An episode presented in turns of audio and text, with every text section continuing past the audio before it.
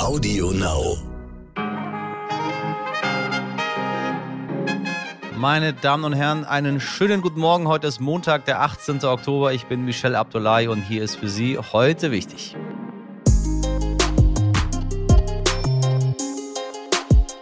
Ich habe den Eindruck, dass sich die Welt in den letzten Monaten, ich weiß nicht, wie es Ihnen geht, aufgeteilt hat in geimpft und ungeimpfte. Und äh, wer sich als Impfskeptiker outet, wird nicht selten zu den Corona-Leugnern und anderen Schwurblern hinzugezählt. Das können wir im Grunde so nicht stehen lassen. Und so lassen wir gemeinsam mit den KollegInnen von Stern in dieser Woche ungeimpfte Menschen mit ihren Argumenten zu Wort kommen. Jetzt werden sich die ein oder anderen fragen, warum machen wir das? Ich sage Ihnen das. Äh, ich habe eine sehr, sehr, sehr, sehr, sehr gute Freundin, die mir neulich erzählt hat, dass sie sich nicht impfen lassen möchte und noch nicht impfen lassen wird und äh, ganz beiläufig auch erzählte, dass ihre Kinder nicht geimpft sind. Und dann haben wir mal angefangen, über das Thema zu sprechen. Und da wir schon wirklich seit vielen, vielen Jahren befreundet sind, habe ich mir das Ganze mal ein bisschen genauer angehört. Und äh, wissen Sie, dadurch sind wir jetzt nicht weniger oder mehr Freunde aber ich sehe sie jetzt ein wenig mit anderen Augen. Und ich möchte genau deswegen heute mit Ihnen darüber sprechen. Aus dieser ganz persönlichen Sache, die mir begegnet ist. Deswegen spreche ich gleich mit einer Frau, die ihre Entscheidung sehr sachlich begründet und gleichzeitig Corona gar nicht leugnet. Ich war in vielen Punkten sehr anderer Meinung. Aber es wird, äh, glaube ich, ein spannender Austausch und danach schauen wir uns gemeinsam mit dem Leiter des Wissensressorts beim Stern, Christoph Koch, einige Studien zu Risiken und Nutzen der Corona-Impfung an. Ein volles Programm, doch bevor es losgeht, ich weiß nicht, äh, ob es Ihnen aufgefallen ist, aber wir haben heute unsere 125. Folge.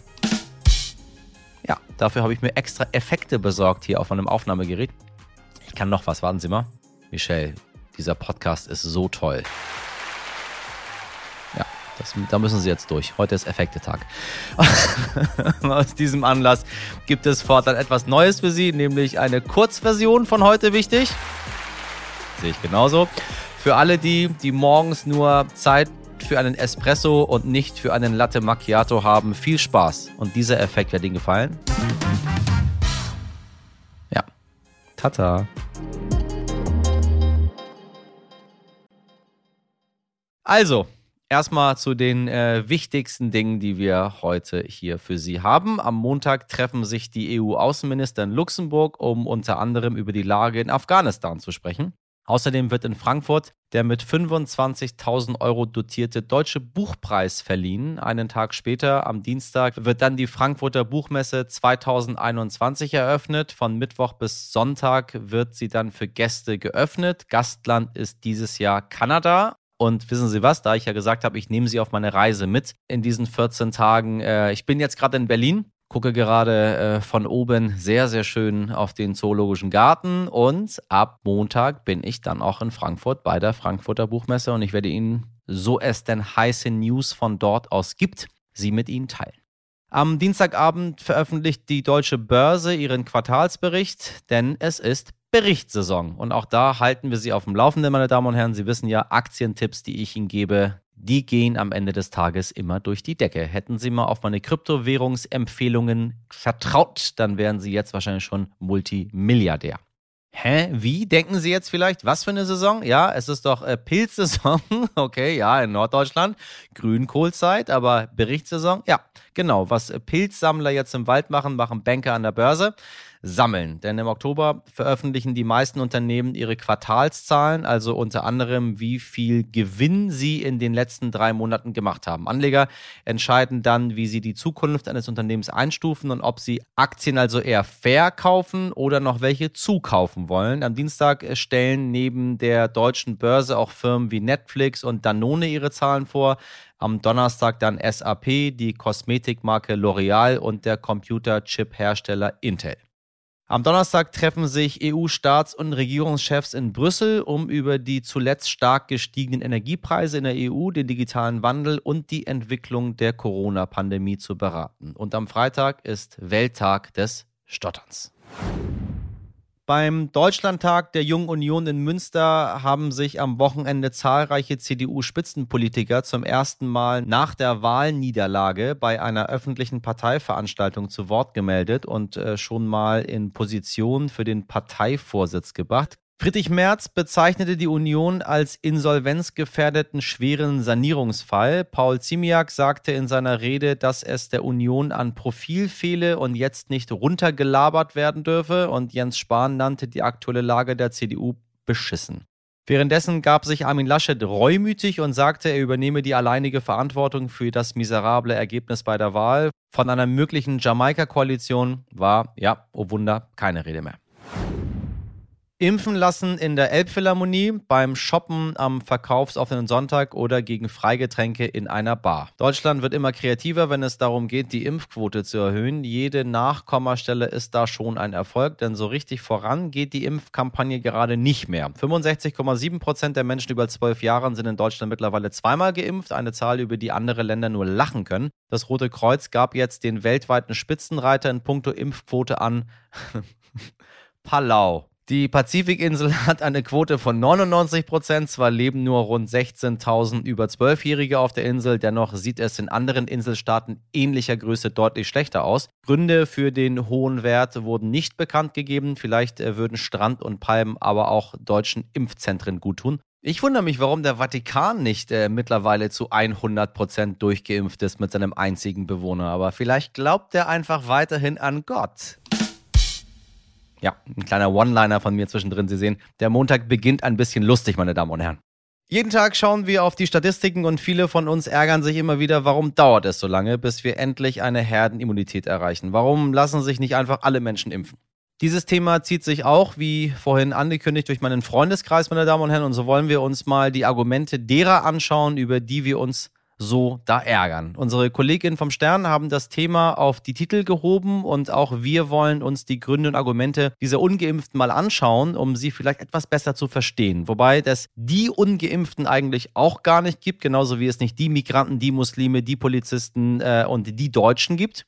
Denn in dieser Gruppe, die wir gerne so zusammenfassen, sind ganz viele Einzelgeschichten, Schicksale und verschiedene Gedanken. Heute möchte ich mit Claudia Hartmann sprechen. Sie ist 54 Jahre alt, Mutter, arbeitet in der betrieblichen Gesundheitsvorsorge und sie ist keine Querdenkerin oder Corona-Leugnerin, hat aber, wie sie selbst sagt, Todesangst vor einer möglichen Impfung. Nun spricht sie das erste Mal öffentlich über ihre Gründe. Frau Hartmann, ich grüße Sie. Ja, guten Morgen, Herr Abdullahi. Sagen Sie, warum lassen Sie sich nicht impfen? hm. ähm, weil ich mich grundsätzlich nicht impfen lasse. Also das hat noch nicht mal so viel mit der Covid-Impfung zu tun, sondern das ist meine persönliche Überzeugung seit mehr als 25 Jahren und hat einen persönlichen Hintergrund. Ich habe eine 26-jährige Tochter und die ist mit eineinhalb Jahren sehr, sehr schwer erkrankt nach einer Impfung. Und ähm, das hat mich einfach dazu bewegt, mich tiefer mit dem Thema zu beschäftigen und zu der Entscheidung geführt, dass ich mich gar nicht mehr impfen lasse. Das heißt, Sie haben, Sie haben richtig Angst vor der Impfung. Genau. Ja, und jetzt vor der Covid-Impfung äh, gleich zweimal, weil es ja, äh, wie alle wissen, keine Impfung ist, die eine reguläre Zulassung hat, sondern nur eine Notzulassung. Und dementsprechend vertraue ich dieser Impfung noch weniger als den anderen Impfungen. Ich vertraue eben viel mehr meiner eigenen Gesundheit, meinen eigenen, äh, meinem Immunsystem und meinen Selbstheilungskräften. Und dafür tue ich ganz, ganz viel, dass ich gesund bin. Und äh, glaube einfach, dass das äh, eine persönliche Entscheidung bleiben muss. Was würden Sie sich denn von der Bundesregierung oder vom Gesundheitsminister wünschen? Ja, ganz klar. Das, also aus meiner Sicht gehört einfach in das Thema Gesundheit, persönliche Gesundheit, ganz viel Eigenverantwortung. Und das ist natürlich eine zweiseitige Geschichte, wie so oft im Leben. Also das heißt, die Menschen müssten tatsächlich die Verantwortung auch mehr für ihre Gesundheit übernehmen und sie eben nicht dem Staat überlassen, nicht dem Arzt überlassen, nicht unbedingt den Krankenhäusern überlassen. Natürlich im Notfall schon, aber irgendwo auch äh, in der Eigenverantwortung bleiben, sich informieren und dann eine gut mögliche Entscheidung für sich individuell zu treffen. Ähm, in dem aktuellen Fall sehe ich das genauso, dass ich einfach sage, dass die Eigenverantwortung beim Menschen bleiben muss. Ich sehe ähm, aufgrund der Covid-Infektion nicht so eine dramatische Lage, dass quasi jetzt so der Impfzwang durch die Hintertür und das so empfinde ich das ganz klar, ähm, ja, jetzt Platz finden muss. Also ich denke auf die Zukunft, wir sollten unbedingt jeder in der Eigenverantwortung bleiben können, was Impfung betrifft.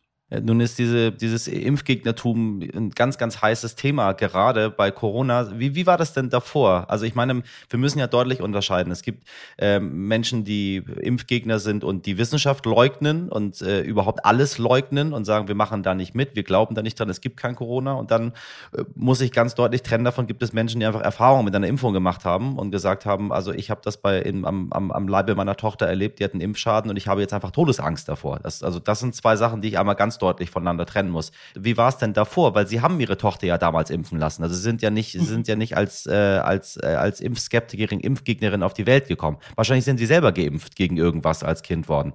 Ich bin selber komplett durchgeimpft als Kind. Äh, wie das üblich war, man hat sich damals mehr oder weniger keine Gedanken drum gemacht. Ähm, und ich habe auch mein Kind im ersten Lebensjahr komplett nach den Empfehlungen des Kinderarztes durchimpfen lassen und war der Meinung, ich mache da was Gutes, ganz klar. Ähm, jede, jede Mutter, jeder Vater möchte sein Kind schützen, bestmöglich. Richtig. Und dementsprechend habe ich es tatsächlich nicht hinterfragt und so richtig ähm, aufgewacht und, und äh, aufmerksam auf dieses Thema bin ich natürlich geworden durch die persönliche Betroffenheit, ganz klar. Also ich möchte mich ganz stark davon äh, äh, ähm, äh, wie sagt man denn, äh, entfernen, dass ich irgendwie in Richtung Verschwörungstheorie unterwegs bin. Das ist überhaupt nicht mein Anliegen. Mein Anliegen ist, dass es, wie gesagt, eine freie Entscheidung bleiben sollte, dass die Ängste und Nöte, die eben zum Teil auch tatsächlich dahinter stecken bei den Menschen, die sich nicht impfen lassen, auch mal gesehen und gehört werden, wie jetzt hier in diesem Podcast. Deswegen mache ich das. Ich glaube, das braucht einfach mal eine Stimme, dass wir nicht alle in einen Topf geworfen werden. Das ist mir ganz, ganz wichtig, dass da einfach eine Differenzierung stattfindet. Nun arbeiten Sie auch noch in der betrieblichen Gesundheitsvorsorge. Ja. Das heißt auch nochmal ein, ein ganz sensibler Ort. Wie ja. gehen die Menschen mit Ihnen um? Sie, Sie reden ja ganz offen drüber. Es ist ja, Sie sind ja kein Mensch, der jetzt äh, das, äh, das jetzt nicht kommuniziert, sondern mhm. alle wissen darüber. Sie sind jetzt über den Medien. So, die Frau Hartmann lässt sich nicht impfen. Was, was, was sagen denn die Leute dazu? Also, was die dazu sagen, werde ich im Nachhinein sehen. Das kann ich natürlich jetzt noch nicht abschätzen. Ich habe mir schon viel Gedanken drum gemacht, ob ich tatsächlich das öffentlich machen soll. Ich äh, gehe nicht so offensiv damit um bisher, sondern ich halte mich an die Maßnahmen, die getroffen werden von den Firmen, von den Hotels, je nachdem, wo die Veranstaltungen stattfinden, äh, füge mich da ein, teste mich ganz regelmäßig und mache das alles mit äh, und versuche diesem Thema gar nicht so viel Raum zu geben, weil die Menschen auch ein bisschen müde davon sind, permanent über dieses Thema zu sprechen, sondern jeder freut sich eigentlich, dass jetzt wieder Seminare stattfinden können, dass Trainings, Coachings stattfinden können und nehmen das dankbar an. Ähm, insofern habe ich bis jetzt tatsächlich aufgrund meines Nicht-Geimpftseins noch gar keine Nachteile. Ich fürchte aber, dass wenn das in Richtung Herbst-Winter geht, wo natürlich die Infektionsrate wieder steigen wird, äh, zwangsläufig, ja. das ist schon saisonal bedingt, und je nach Bundesland eben dann 2G oder 3G plus gilt, dann bin ich raus. Dann habe ich definitiv, äh, wenn ich nicht mehr in die Hotels zum Beispiel darf, ähm, extreme Ein äh, Umsatzeinbußen. Und das wird natürlich auch meinen Kunden nicht gefallen, wenn sie ihre Veranstaltung nicht durchführen können, ganz klar. Was sagen Sie denn zu Menschen, wenn sie äh, gefragt werden? Heute ist ja eine Frage, ach, bist du schon geimpft oder bist du getestet oder bist du genesen? Das ist ja, das ist ja, geht ja ganz schnell. Was, was sagen Sie denn dort? Äh, müssen Sie dann immer die ganze Geschichte erzählen? Nein. Also da, da verwehre ich mich auch dagegen, weil das geht nicht, das ist eine persönliche Geschichte, nach wie vor. Ich finde es ehrlich gesagt gruselig, dass wir heute im Restaurant sitzen und dann, je nachdem, die Bedienung kommt und fragt, ähm, ihre Impfausweise, ganz oft wird ja gar nicht mehr differenziert, dass wir drei Möglichkeiten haben, dass wir im Restaurant essen dürfen. So, und dann muss ich ja im Prinzip öffentlich machen, was, was jetzt äh, mein Status ist. Das gefällt mir nicht. Ich mache das wirklich nur ähm, ja, da, wo ich es gar nicht verhindern kann. Ansonsten geht mein Impfstatus ehrlich gesagt niemand was an. Wenn ich gefragt werde, sage ich aber natürlich, was Sache ist, ganz klar. Herr Lauterbach und viele andere Virologen haben gesagt, immer und immer und immer wieder, das Risiko, seinen Körper zu schädigen durch eine Impfung ist ähm, deutlich geringer als durch die Erkrankung. Was denken Sie, wenn Sie das hören? Dann sage ich, das stimmt für mich nicht. Da bin ich, das ist meine tiefste Überzeugung. Also ich habe mich wirklich in der Tiefe mit dem Thema Gesundheit und wie Gesundheit entsteht und wie man sie erhalten kann, äh, auseinandergesetzt, habe das ja auch letztlich zu meinem Beruf gemacht. Und ich äh, halte es da sehr stark mit der Prävention, also mit der sogenannten Salutogenese. Ähm, ich tue alles dafür, was in meiner Macht steht, um gesund zu bleiben. Äh, mein Leben und mein, mein Gesundheitszustand geben mir dabei recht. Und ähm, ich halte meine Selbstheilungskräfte und äh, die Kräfte meines Körpers für so stabil, mein, mein Immunsystem für so stabil, dass es mit diesem Virus fertig wird. Und wir dürfen ja nicht außer Acht lassen, dass tatsächlich die meisten Betroffenen, schwer Betroffenen Vorerkrankungen hatten. Ich bin ein gesunder Mensch. Äh, klar, ich gehöre altersmäßig auch schon zu dieser Risikogruppe. Ich bin jetzt Mitte 50. Ähm, aber ehrlich gesagt, das Restrisiko bin ich absolut bereit zu tragen. Äh, nun sagt die Wissenschaft aber wirklich unisono von den knapp 95.000 Corona-Toten, die wir in Deutschland hätten, dass man viele hätte retten können. Sie hätten einen deutlich leichteren Verlauf gehabt, wären sie geimpft gewesen. Mhm. Da sind sich weltweit die Wissenschaftler komplett einig, dass die Selbstheilungskräfte des Körpers da nicht funktioniert hätten. Und ich sage Ihnen noch eine Sache, ich bin, ich, ich komme aus einem Land, in dem äh, die Lebenserwartung äh, sich für drei, vier, fünffacht hat, weil die Menschen geimpft wurden. Mhm. Also meine, meine Eltern- und Großelterngeneration, die im Iran lebten, die sind damals an, an, an Kleinigkeiten sind die gestorben, äh, mit 20, mit 30 Jahren. Und dann äh, kamen die Amerikaner und haben Impfstoffe mitgebracht, dann wurde das ganze Volk durchgeimpft und seitdem sieht die Sache anders aus. Also mhm. das nur jetzt mal aus meiner, aus, einmal aus meiner persönlichen Erfahrung äh, und dann einmal aus der wissenschaftlichen Erfahrung. Also ich, ich glaube nicht, dass man einige Krankheiten, vor allem schwere Krankheiten durch einen gesunden Körper äh, äh, und durch einen gesunden Geist und durch eine gesunde Ernährung ähm, be bekämpfen kann. Also nur, dass, dass das auch einmal gesagt ist. Äh, wie, wie stehen Sie dazu, wenn Sie das hören? Ich respektiere Ihre Meinung.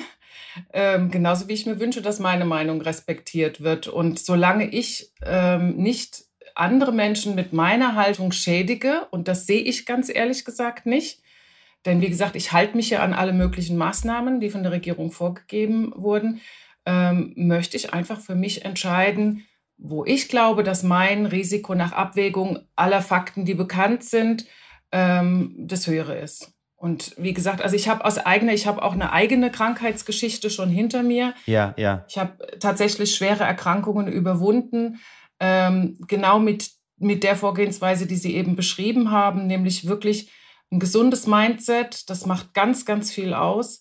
Ähm, ganz tragende Säule ist gesunde Ernährung und eben alles, was ansonsten zu einem gesunden Leben dazugehört. Und ähm, ich bin davon überzeugt, dass das bei mir funktioniert und ich möchte es ja auch nur für mich entscheiden. Ich möchte ja gar nicht äh, irgendwo eingreifen und sagen, bitte lasst euch nicht impfen. Das ist überhaupt nicht mein Anliegen, sondern ich möchte einfach, dass äh, man mit, mit der eigenen Meinung stehen gelassen wird und, ähm, und da eben eine, eine freie Entscheidung äh, weiterhin möglich ist. Aber wissen Sie, es gibt ja so schlimme Krankheiten wie Krebs. Und da mhm. habe ich noch nie jemanden gesehen, der mit einer gesunden Ernährung diese Krankheit überwunden hat. Leider nicht. Ich habe mhm. so viele Menschen an diese Krankheit verloren, die alles versucht haben. Wissen Sie, man mhm. macht ja dann, wenn man in so eine, wenn man diese Todesdiagnose bekommt und der Arzt sagt, es ist vorbei, äh, dann versuchen die Menschen ja alles. Selbst Menschen, die die überhaupt keinen Glauben mit sich mhm. bringen, die die ähm, die nicht an Homöopathie glauben. Ich habe Menschen gehabt aus engem Verwandtenkreis, die haben, die haben sich die Hand auflegen lassen, die haben, äh, die sind plötzlich gläubig geworden, äh, sie haben versucht durch, weiß ich nicht, Vitaminkuren an jeden mhm. Strohhalm sich zu halten, ja. aber am Ende äh, hat es, hat es nichts gebracht, weil einige Dinge einfach durch ein gesundes Mindset äh, meiner Meinung nach, und ich glaube, da bin ich nicht, bin ich nicht der Einzige, der das sagt, äh, nicht in den Griff zu bekommen sind. Mhm. Ja, also ich sage ja auch nicht, dass ich allwissend bin und ich sage auch nicht, dass das äh, zu 100 Prozent für jeden so zutrifft. Ich spreche ja hier immer nur für mich und meine eigene Erfahrung. Und ich habe einfach festgestellt, also um auf das Mindset noch mal kurz einzugehen, weil ich das ja. wirklich für extrem wichtig halte. Ähm, jeder Gedanke ähm, erzeugt in unserem Körper auch eine gewisse Reaktion. Absolut. Und wenn ich sehr, sehr angstbesetzt bin, wenn ich sehr stark unter Stress stehe, ähm, dann macht es was mit meinem Immunsystem, dann macht es was mit sämtlichen Körpervorgängen. Und ähm, ich glaube tatsächlich, ähm, dass man, wenn man tief davon überzeugt ist und dieses Vertrauen in den eigenen Körper hat, dass das absolut eine positive Auswirkung hat. Ob das dann letztlich das ist, was zur Heilung führt, alleine, das will ich überhaupt nicht behaupten. Ich glaube, dass es ganz viele Faktoren braucht, dass ein Mensch gesund ist und auch ganz viele Faktoren, damit ein Mensch krank wird. Also das ist jetzt eine, eine, ein Riesenthema, glaube ich, was wir da gerade aufmachen. Ähm, ja, das ist, das gehört ja zu, das gehört ja in dieses Thema Impfen genau. äh, ja mit dazu letztendlich. Ne? Das geht ja, ja um, um die Gesundheit, um die Wissenschaft und äh, um, um andere Meinungen dann dazu. Und deswegen ja. äh, ich, wollte ich mit Ihnen noch darüber diskutieren, als das einfach so stehen zu lassen. Ja, ja. Was, was sagen Sie denn Menschen, die, die zu Ihnen sagen, wegen euch Ungeimpften haben wir äh, immer noch nicht unsere Freiheit zurück? Jetzt auch mit Blick auf Herbst und Winter. Mhm. Also dem bin ich natürlich ausgesetzt. Ähm, was mich schon von Anfang an stört, ist wegen euch Ungeimpften. Das ist für mich schon wieder viel zu einfach gedacht, zu wenig differenziert. Denn ähm, da komme ich zu unserem Anfang zurück. Es ist ja immer eine Frage, warum mache ich das nicht? Richtig. Genau, das ist mal das eine. Und ganz ehrlich, wenn ich so angegangen werde, da möchte ich eigentlich auch nicht mehr diskutieren. Das ist mir einfach, das ist kraftraubend, das tut mir nicht gut, es tut meinem Immunsystem nicht gut. Und wir werden uns gegenseitig vermutlich an der Stelle nicht einigen können auf irgendetwas. Also wenn ich schon so angegriffen werde, dann ist ja schon eine vorgefertigte Meinung da. Und meine Erfahrung aus der ganzen Covid-Zeit ist, äh, dass in vielen Bereichen gar nicht mehr diskutiert werden will, sondern die Meinungen stehen fest. Es sind Feindbilder äh, förmlich entstanden. Richtig. Und deswegen habe ich mich auch ganz ehrlich, also das ist jetzt das erste Mal, dass ich mich überhaupt öffentlich dazu äußere. Ja. Ich habe auch in so, im Social-Media-Bereich mich komplett rausgehalten aus allem, weil ich genau diesem, ja, diesem Shitstorm entgehen möchte, weil ich einfach denk, denke, das dient der Sache nicht, das dient mir nicht, meiner Gesundheit nicht, also lasse ich mich da gar nicht drauf ein.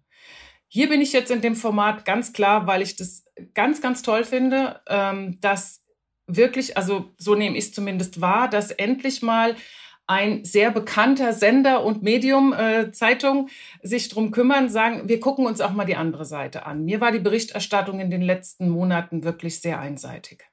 Da bin ich ganz bei Ihnen. Ich kenne diese Feindbilder ja von ganz anderen Seiten immer und immer wieder und die, ja. die festgefahrenen Positionen und dass man sich überhaupt nichts mehr durchliest, nichts anhört, nichts anguckt, sondern direkt von Anfang an eine feste Meinung hat. Deswegen haben wir das heute hier auch gemacht und haben uns unterhalten gemeinsam. Und Sie da draußen, äh, liebe ZuhörerInnen, Sie können sich jetzt selber ihre Meinung machen. Das ist das, das Einzige, was ich Ihnen anbieten kann. Weder Frau Hartmann noch ich äh, geben Ihnen irgendwas vor. Ich habe meinen Standpunkt deutlich gemacht, Sie haben Ihren Standpunkt deutlich gemacht und äh, es wäre gut, wenn wir auch dort respektvoll miteinander umgehen würden. Das ist, was ich mir wünsche. Frau Hartmann, ich danke Ihnen ganz herzlich für das Gespräch und für Ihre Offenheit. Ja, ganz lieben Dank auch, dass ich hier meine Meinung so offen kundtun durfte. Sehr gerne. Danke. So, meine Damen und Herren, im Interview sind nun einige Argumente gefallen, die gegen das Impfen sprechen. Wir haben drei Punkte herausgenommen und wollen diese nun von meinem geschätzten Kollegen Christoph Koch einordnen lassen. Er ist Leiter des Wissensressorts beim Stern, beobachtet die Pandemie aus wissenschaftlicher Sicht sehr genau und hat einige Studien für uns mitgebracht.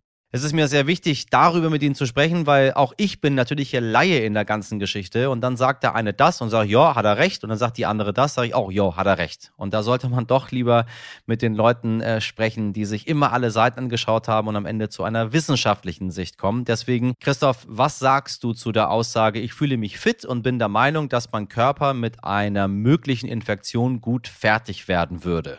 Ja, es wäre ja direkt arrogant, über jemanden zu urteilen, den ich gar nicht kenne. Ich würde allgemein auf so eine Aussage antworten, dass ich eben diese Vorstellung auch schon bei HIV gekannt habe. Ich habe Virologie in Marburg als Nebenfach gehabt im, Studium.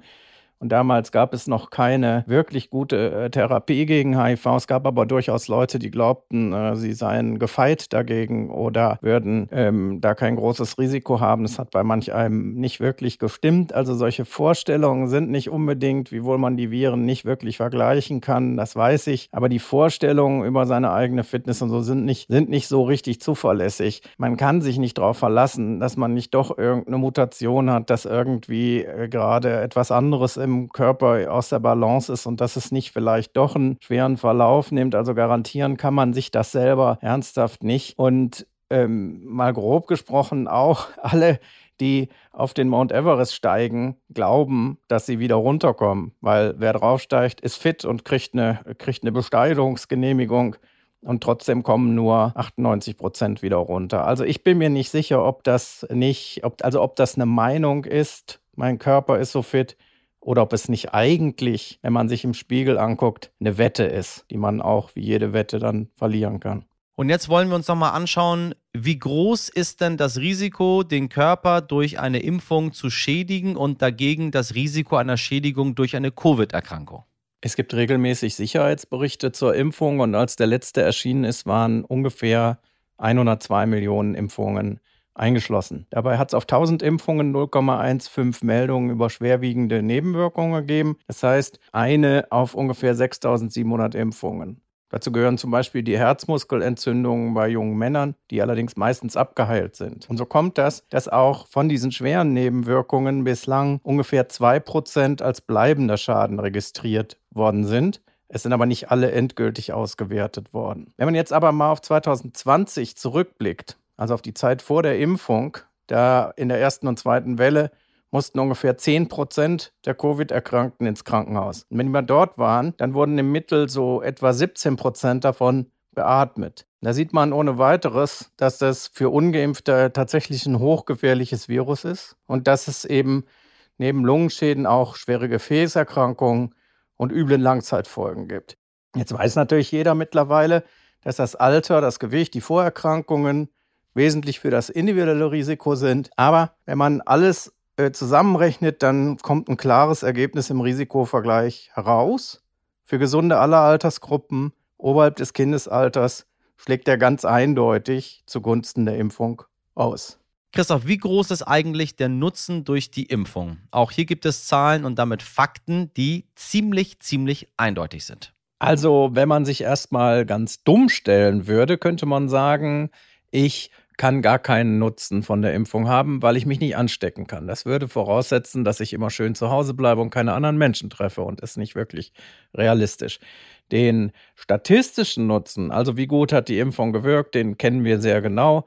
Sie reduziert zum Beispiel in der Altersgruppe von 50 plus die Gefahr, dass man ins Krankenhaus muss und einen schweren Verlauf hat, um 90 Prozent.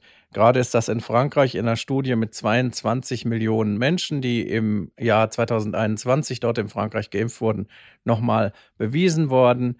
Also nur noch einer von zehn Leuten, die sonst ins Krankenhaus müssten, muss ins Krankenhaus. Und das ist für Impfstoffe allgemein ein ganz enormer Nutzen. Der ist äh, außerordentlich hoch. Heute nicht ich. Sie haben mich ja vergangene Woche schon einmal schwärmen hören für die unendlichen Weiten des Weltalls. Du, du, du, da ist Captain Kirk Darsteller William Shatner in einer Rakete von Jeff Bezos ins All geflogen mit 90 Jahren. Das stillt für mich eine ganz große Sehnsucht nach fernen Galaxien und Dingen, für die wir Menschen einfach zu klein sind, um sie zu verstehen, auch wenn mir klar ist, dass es besser wäre, die Probleme in den Griff zu bekommen, die wir auf der Erde haben, anstatt einfach neue Erden zu suchen. Oder Schreiben Sie uns Ihre Gedanken dazu. Ich bin da so ein bisschen unentschlossen. Naja, auf jeden Fall gab es am Wochenende noch eine andere Weltraumpremiere. Erstmals in der Geschichte der Raumfahrt hat ein Filmteam auf der Internationalen Raumstation ISS gedreht. Der russische Regisseur Klim Shipenko und die russische Schauspielerin Julia Peresild waren insgesamt zwölf Tage oben und haben dort 40 Filmminuten für ihr Weltraumdrama Wüsow, auf Deutsch Herausforderung, gedreht.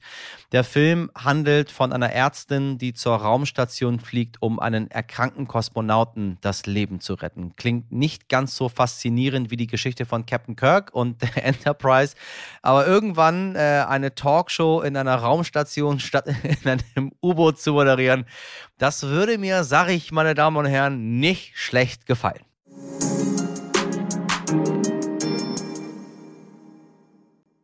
Bis dahin bleibe ich immer noch ein bisschen auf der Erde für Sie und berichte, was dort und hier wichtig ist äh, und wichtig wird und wünsche Ihnen einen guten Start in die neue Woche. Abonnieren Sie uns, empfehlen Sie uns Feedback oder Themenvorschläge oder auch Sprachnachrichten. Können Sie wie immer gerne heute wichtig stern.de schicken in der Redaktion für Sie im Einsatz. Warten Sie mal, mit Effekt heute. In der Redaktion heute für Sie im Einsatz. Sabrina Andorfer, Mirjam Bittner, Dimitri Blinski und Frederik Löbnitz. Produziert hat Nikolas Femerling für Sie. Bis dahin machen Sie was aus Ihrem Montag, Ihr Michel Abdullahi.